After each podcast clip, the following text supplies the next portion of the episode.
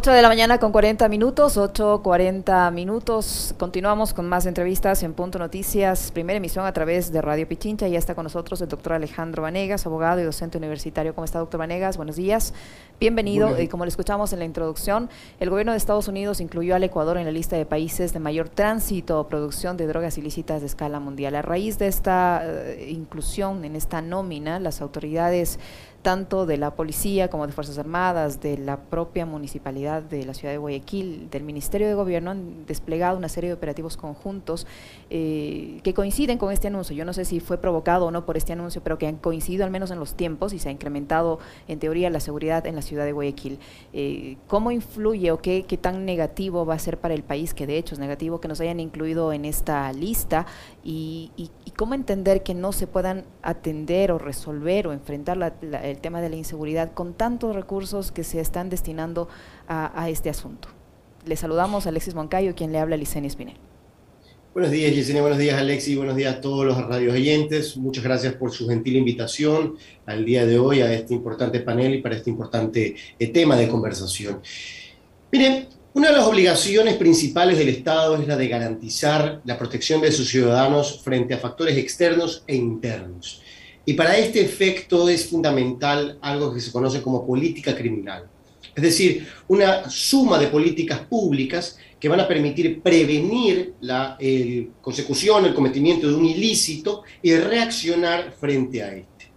Lo que hemos visto en los últimos meses del actual gobierno nacional es una evidente falta de coordinación entre las distintas instituciones estatales, empezando por el Ministerio de Gobierno, llegando a la SNAI, en los centros de privación de libertad, llegando a la Policía Nacional y ahora pues vemos de manera focalizada a nuestros militares en las calles para realizar controles. La ciudad, la ciudad de Guayaquil, la provincia del Guayas, que es eh, donde hay el mayor índice de ilícitos, esto es muertes violentas, asaltos, robos a nivel nacional, demuestran que esta situación está fuera de control. Ya las cárceles las perdimos hace muchos meses en la ciudad se está perdiendo la batalla en la calle.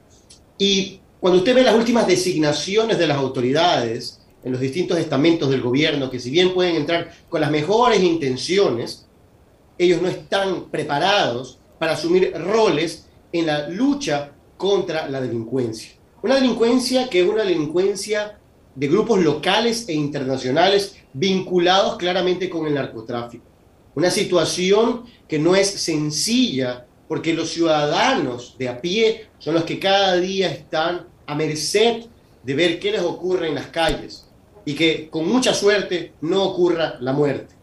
Esta falta de política y esta falta de coordinación se evidencia cuando se toman medidas de días, de focalizaciones, de sacar a los militares un par de días a las calles, y no hay medidas a mediano y largo plazo qué es lo que necesita el país para superar este conflicto con los grupos de narcotráfico. Y no veo que haya una política criminal real y válida para superar estos inconvenientes. No pasa, no pasa, como también he leído y escuchado, por la Administración de Justicia y no pasa por una reforma normativa del Código Orgánico Integral Penal. Ya el asesinato está penado de 21 a 24 años. Los delincuentes no piensan en cuántos años voy a tener de pena si es que cometo un ilícito u otro. Si es que cometo un ilícito agravado, esto es entre dos o más personas, o con el arma de fuego. No, no, no, o con ensañamiento. Eso no es cuestión de esta situación. La situación es que la falta de medidas a mediano y largo plazo no se están evidenciando. Ni entrar, obviamente, al lado económico, al lado de gobernabilidad, al lado de, de otras puntos que, que también tiene obligación el gobierno nacional. Y es necesario tomar medidas extremas, prepararse ya y obviamente poder solventar esta situación porque se está volviendo eh, incontrolable. Doctor Vanegas, ¿cómo está? Un gusto poder saludarle como siempre. Ah, yo tengo una inquietud con respecto del tema competencias, porque aventuradamente algunos periodistas acá, sobre todo en la capital de la República, que se le tienen montada en contra de, del alcalde Yunda, le han responsabilizado a él con respecto de la falta de control o seguridad en las calles, lugares públicos y demás. ¿A quién le compete el control de la seguridad y garantizar precisamente la seguridad en las calles, no solo en Quito, sino de todo el país? la salud, la educación y la seguridad le convierten al gobierno central, es decir, al gobierno nacional. Eh, las alcaldías evidentemente podrán ayudar, colaborar con su contingente, pero no es su obligación principal. Y por lo tanto, pues deslindar este tipo de responsabilidad por parte del gobierno central o justificar esta falta de coordinación por parte del gobierno central es inadmisible. Ellos son los que mediante la ministra de Gobierno, que dijo que va a utilizar, y ustedes lo recordarán hace pocos días, tácticas para superar esta situación. No es suficiente con tácticas, es necesario un plan integral de política criminal que pueda controlar los centros de privación de libertad, que pueda controlar las calles mediante nuestros policías y mediante los militares, y que también pueda, pues, con los municipios realizar coordinaciones para la colaboración. Pero esto no le compete a los municipios, a los gobiernos municipales. Ahora, doctor Venegas, este plan integral de, seguridad debe ir necesariamente acompañado por la cooperación internacional. Mire usted que en las últimas horas el eh, titular del SNAI ha firmado acuerdos con los Estados Unidos por el tema también de las cárceles. Se han firmado acuerdos de cooperación en materia de narcotráfico con el gobierno de los Estados Unidos también. Pero vemos como todos los días, o, casi todas las semanas al menos, hay incidentes en las cárceles del país. Ayer nada más hubo uno en el Centro de Detención Provisional, el INCA, acá en la capital de la República. No vemos una salida una política eh, que, nos diga que en el mediano, en el corto, en el largo plazo vamos a poder solucionar el tema de las cárceles, por ejemplo. No hay eso pese a, toda, a todos los recursos, como yo les decía inicialmente, y a todo este tema de la cooperación. ¿Cómo va a ayudar esto de la cooperación a solucionar el problema? Mire, este problema no data evidentemente de este año. Ya venía desde el gobierno anterior esta, esta situación tan grave que ocurre en las cárceles recordando que las personas privadas de libertad son grupos de atención prioritaria, de acuerdo a nuestra constitución, y que hay que garantizarles su salud, es decir, su vida.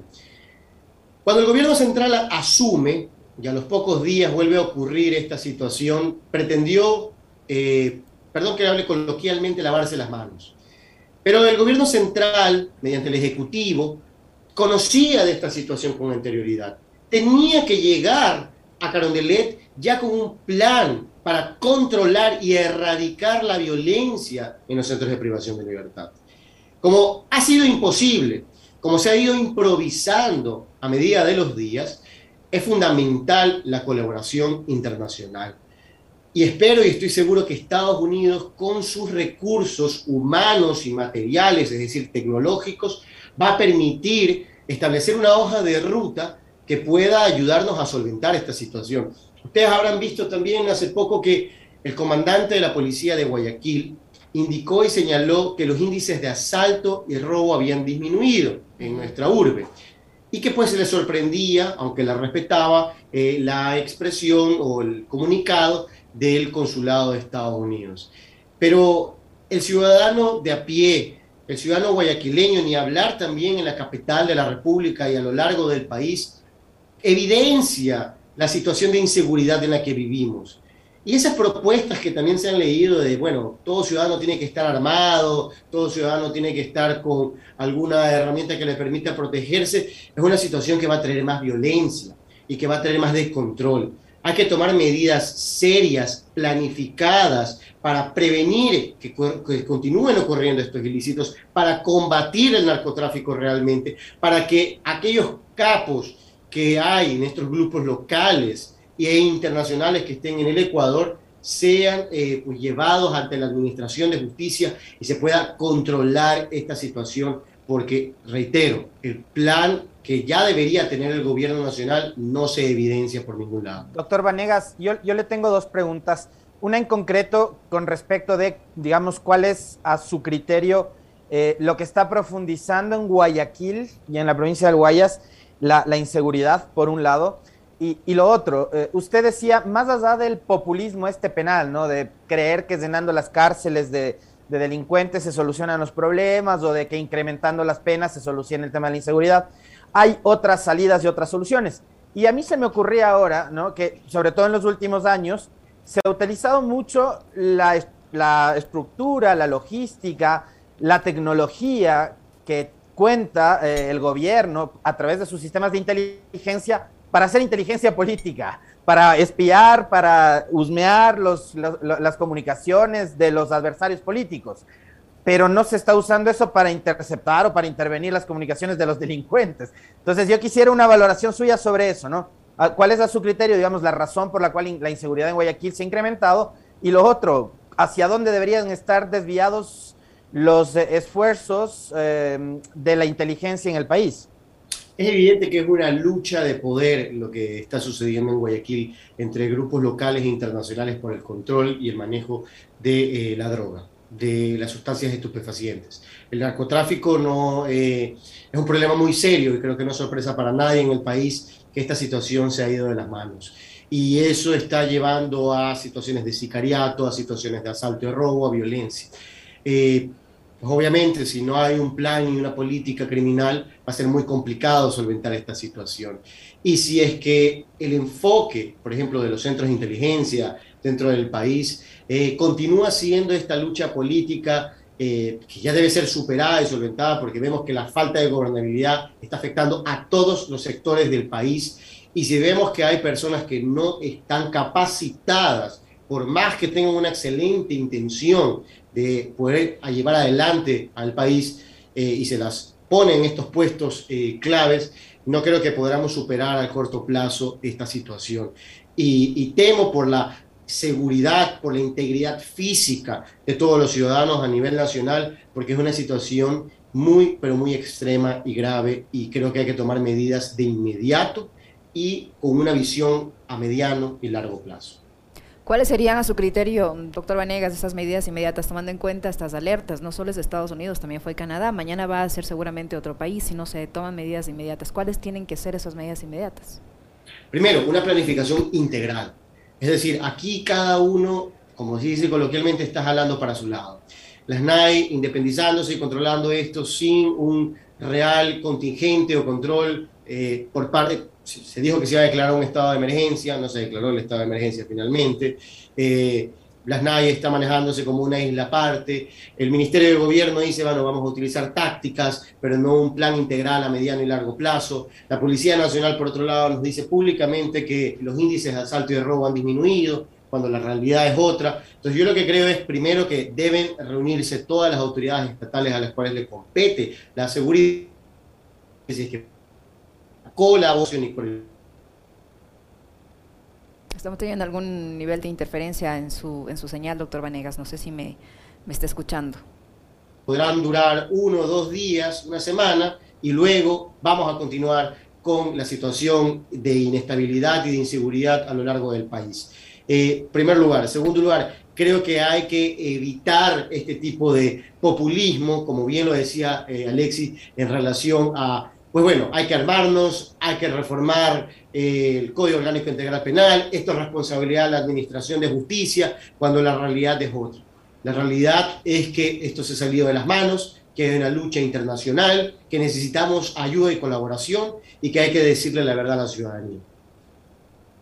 ¿Cuál es a su criterio, eh, legislador, eh, perdón, este doctor Vanegas, digamos, esta visión, este relato, este discurso oficial de revisar, por ejemplo, la famosa tabla de consumos para combatir desde ahí el narcotráfico o el microtráfico específicamente.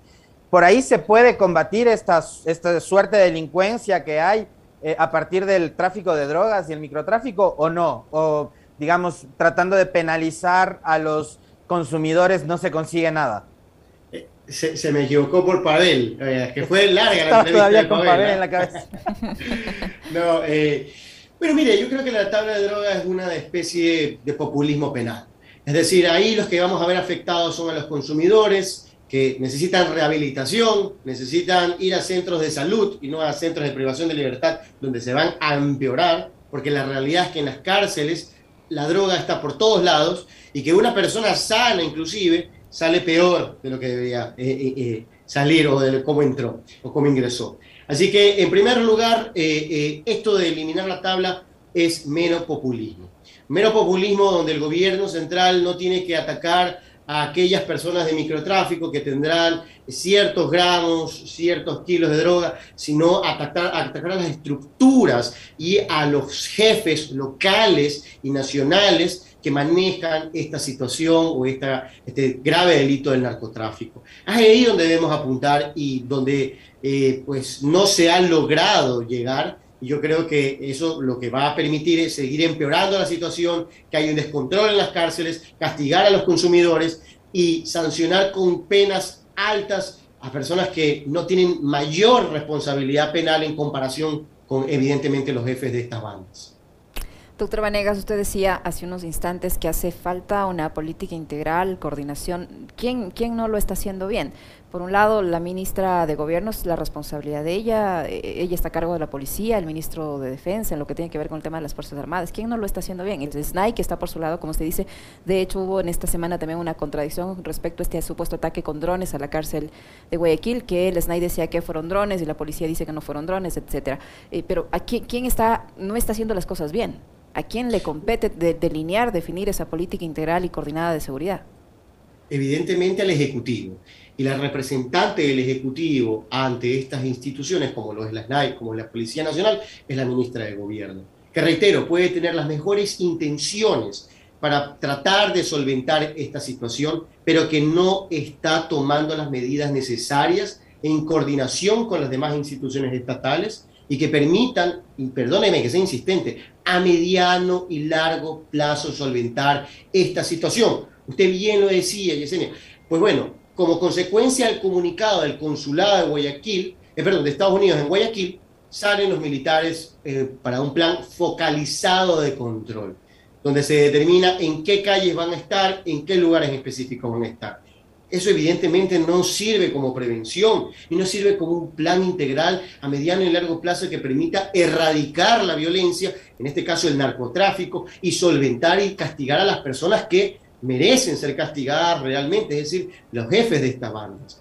Entonces, esta situación son parches y con parches para controlar los síntomas nunca vamos a poder solventar o eh, sanar las heridas. Y eso es lo que tenemos que, hacer. Tenemos que ver eh, a profundidad el detalle, y, pero lo primero que todo es que haya la voluntad de comentarle a la ciudadanía lo que está pasando, de no esconder la realidad.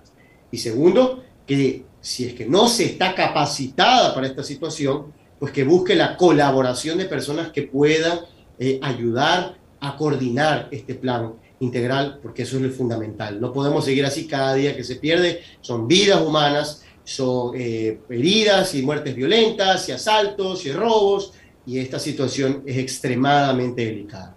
Políticamente, ¿quién puede sacar provecho de esta coyuntura, doctor Vanegas? La oposición, es evidente, porque eh, sin entrar en otros debates o temas, vamos más de 100 días, todavía no está clara la hoja de ruta en el plan económico Vamos más de 100 días, se han presentado dos proyectos normativos. Vamos más de 100 días, la inseguridad está eh, por, los índices de inseguridad están por los cielos. Entonces, es evidente que esa planificación que se indicaba y señalaba de 100 minutos y de 100 días no es una realidad. La vacunación ha sido un proceso exitoso, sin duda, nadie puede discutirlo, pero no es suficiente porque el país no solo se tenía que basar en esta situación, sino en cómo eh, reactivar realmente la economía, cómo bajar los índices del desempleo, cómo solventar y superar la inseguridad, cómo establecer una hoja de ruta en el plan económico, porque no se ha dicho la verdad. Ya veremos próximamente la reforma tributaria mediante la coordinación de acuerdo con el Fondo Monetario Internacional y veremos cuando, perdón que lo diga, se envíe un paquetazo y una vez más el ciudadano de a pie sea el más afectado. Pero bueno, eso creo que es otro, otro tema. Muy bien, muchísimas gracias, doctor. Muy amable siempre por eh, su apertura y por haber participado en este eh, programa de entrevistas. Al doctor Alejandro Vanegas, abogado constitucionalista y docente universitario que ha estado con nosotros. Muchísimas gracias, doctor Vanegas. Fuerte abrazo. Muchas gracias, señor Alexis. Cuídense mucho y a todos los radio oyentes. Gracias. Muy amable.